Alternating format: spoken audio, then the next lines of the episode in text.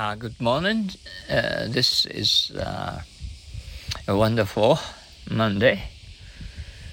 Uh, not uh, uh, a blue Monday. Certainly, in American English, the words bottom and top can be used in various contexts in daily life. Here are some common ways to use them. Uh, bottom referring to the lower part of the end of something. Please place the heavy items at the bottom of the box. Describing the lowest position or rank, she finished the race in the bottom three, indicating the lowest level or point. The stock market hit rock bottom yesterday.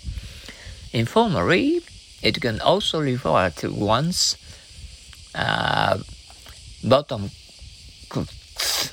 Bottom cooks. Uh, he slipped and landed on his bottom top, referring to the upper part of the end of something. The book is on the top shelf, describing the highest position or rank. She scored at the top of grade in the class indicating the highest level of point. The temperature reached uh, a record high at the top of the mountain. Informally, it can also refer to one's head. He hit his head on the top of the car.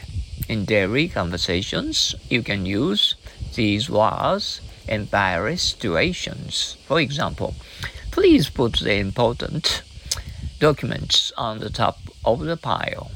I always check uh, the weather forecast at the top of the hour.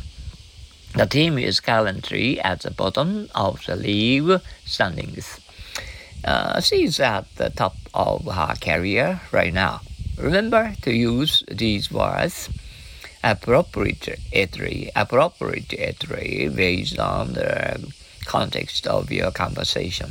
Okay, thank you for your uh, very happy English so that you can express yourselves freely in uh, beautiful uh, English. Okay, uh, your your voice is um, uh, too beautiful for words. Okay, I hope uh, don't have our Blue Monday, but a wonderful Monday for you.